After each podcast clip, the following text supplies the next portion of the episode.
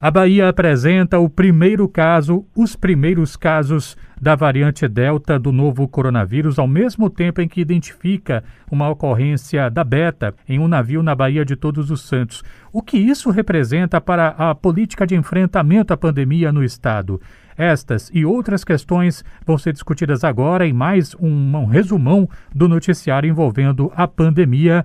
A gente, como sempre, contando aqui com a participação do professor Carlos Brits, médico infectologista, coordenador do Núcleo de Pesquisa em Infectologia do Hospital das Clínicas. Professor, obrigado por atender a educadora. Boa tarde.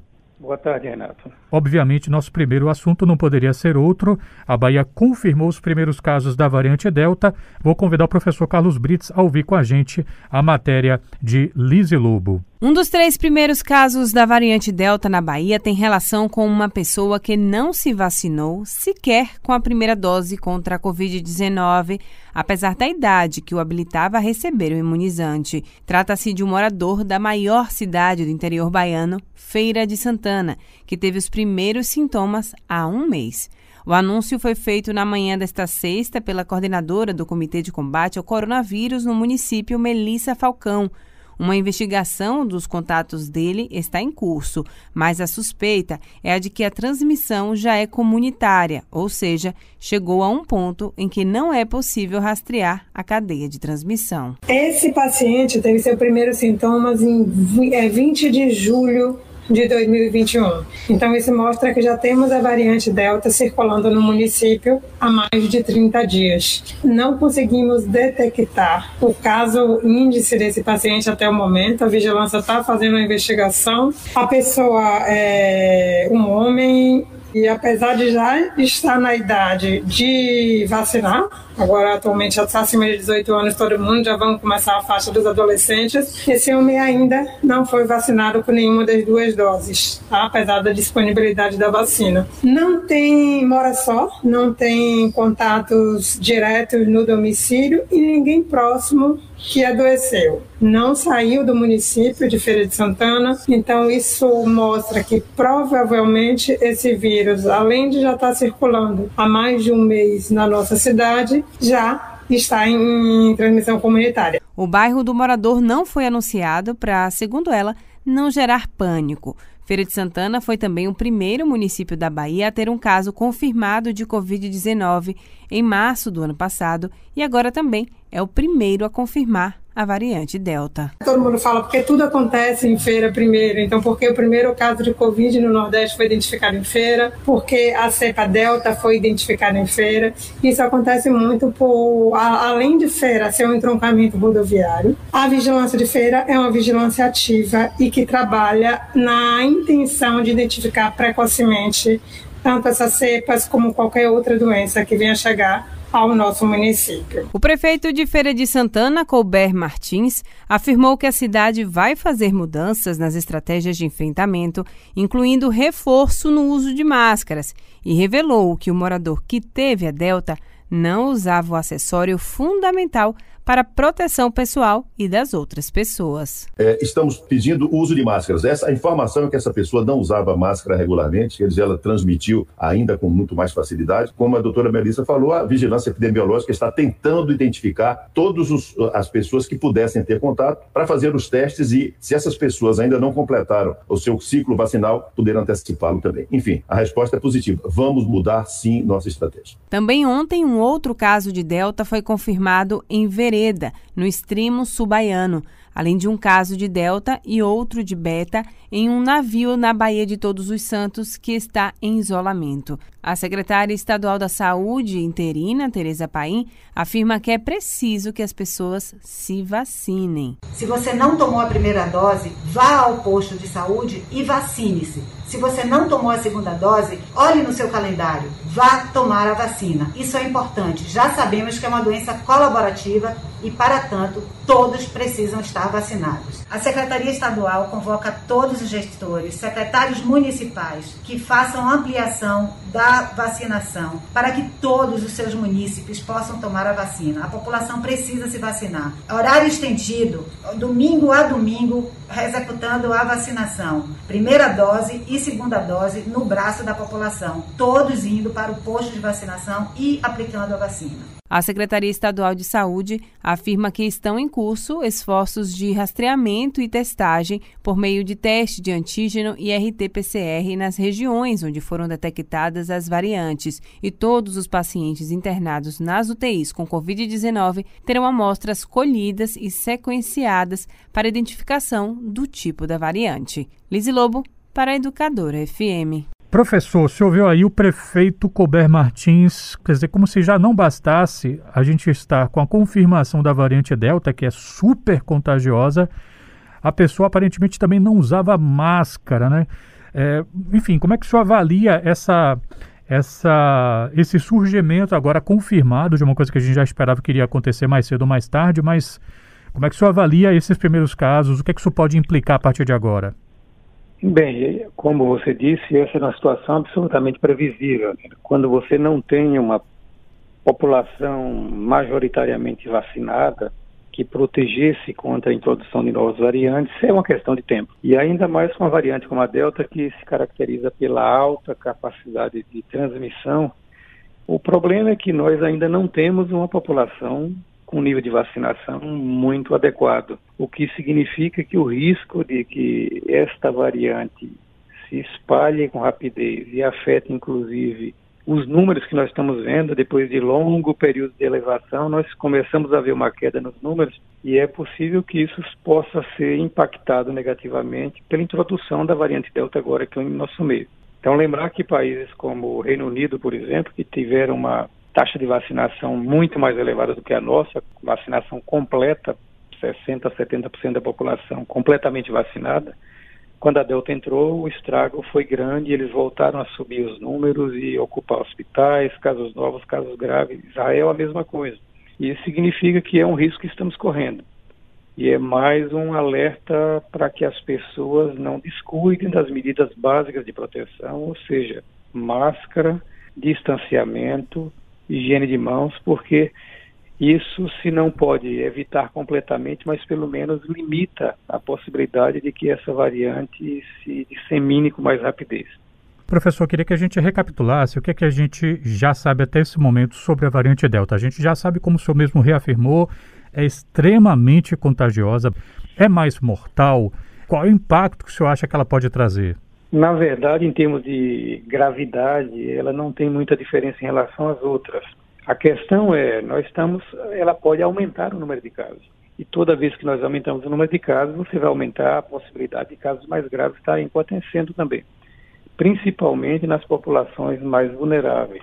Se você tem uma população de maior risco, mesmo nos vacinados, você tem a possibilidade de, quando adquirir uma nova infecção, apresentar é um risco de hospitalização maior do que uma população que não tenha um fator de risco bem estabelecido. O senhor está me lembrando né, o, o, fato de um, um, artigo que eu li, porque muito se fala que a Delta vem se espalhando mesmo em lugares com altas taxas de vacinação, Estados Unidos, Reino Unido. O senhor discutiu isso aqui com a gente algumas vezes.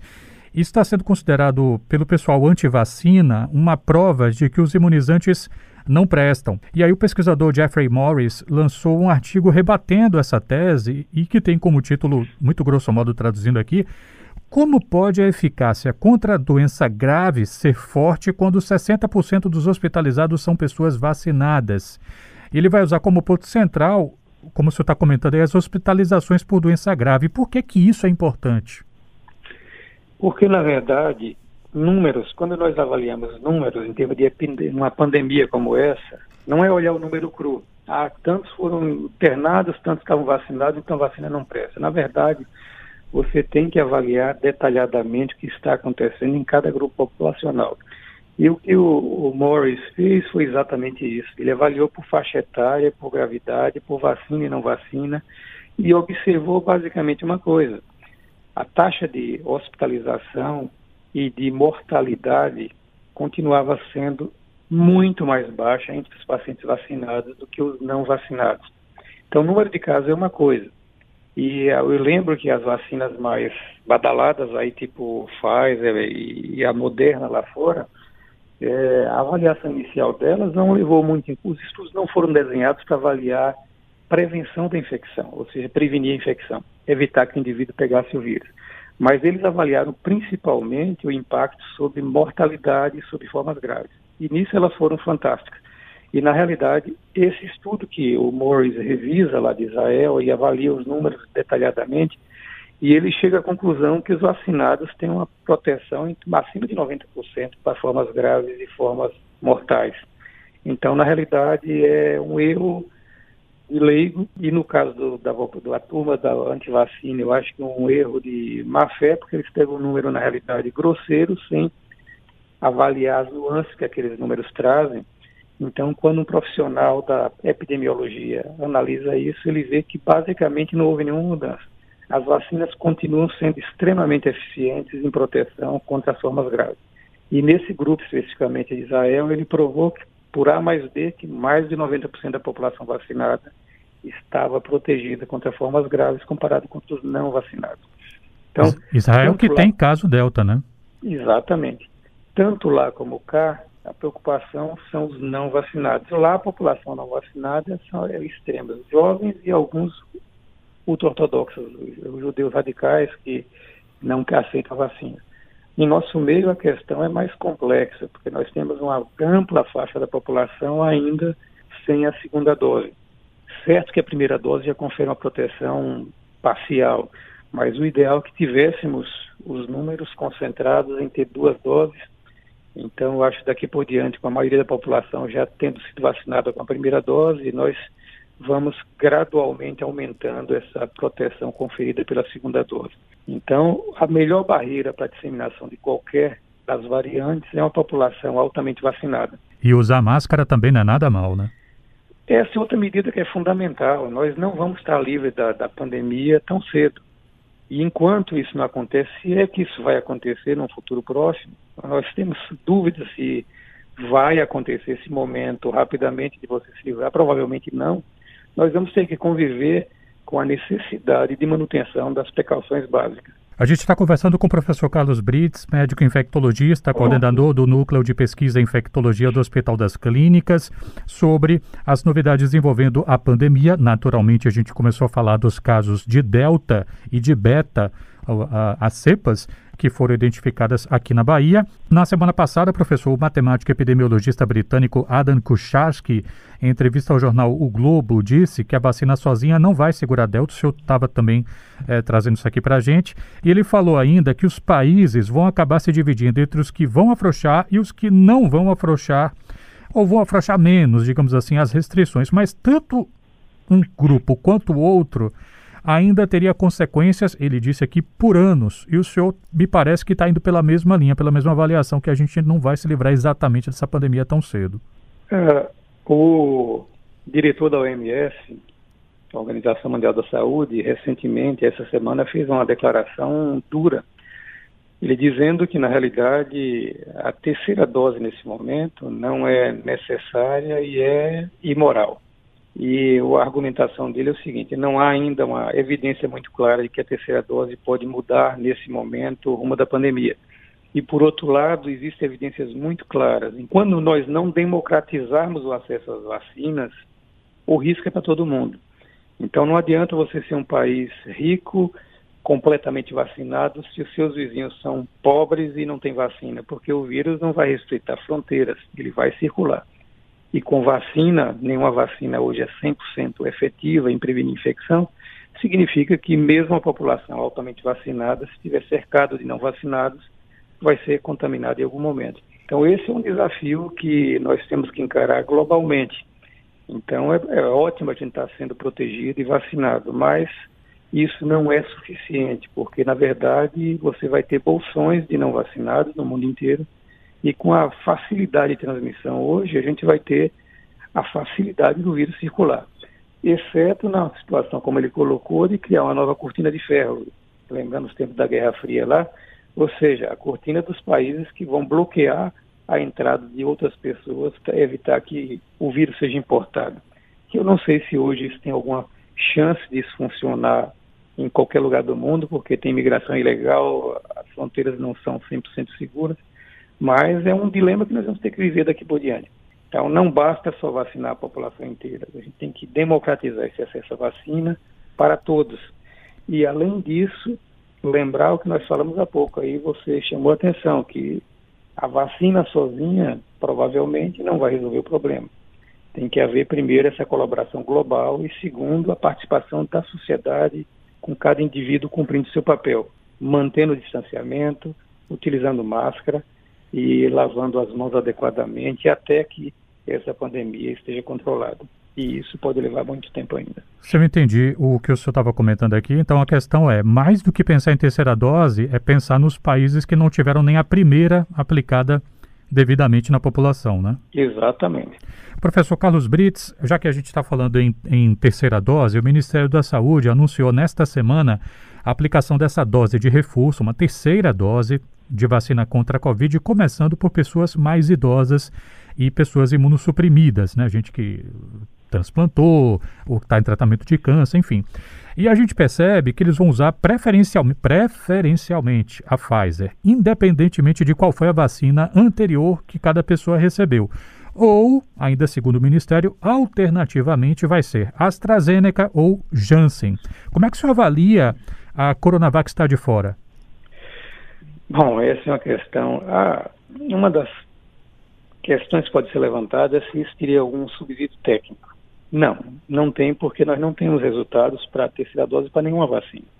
Então, tecnicamente falando, você usar qualquer uma delas, nós vamos estar fazendo um teste no escuro. É possível que você trocar de vacinas, usou uma, passar para outra, possa melhorar a imunidade? É possível. Mas é possível que isso não tenha muita importância também.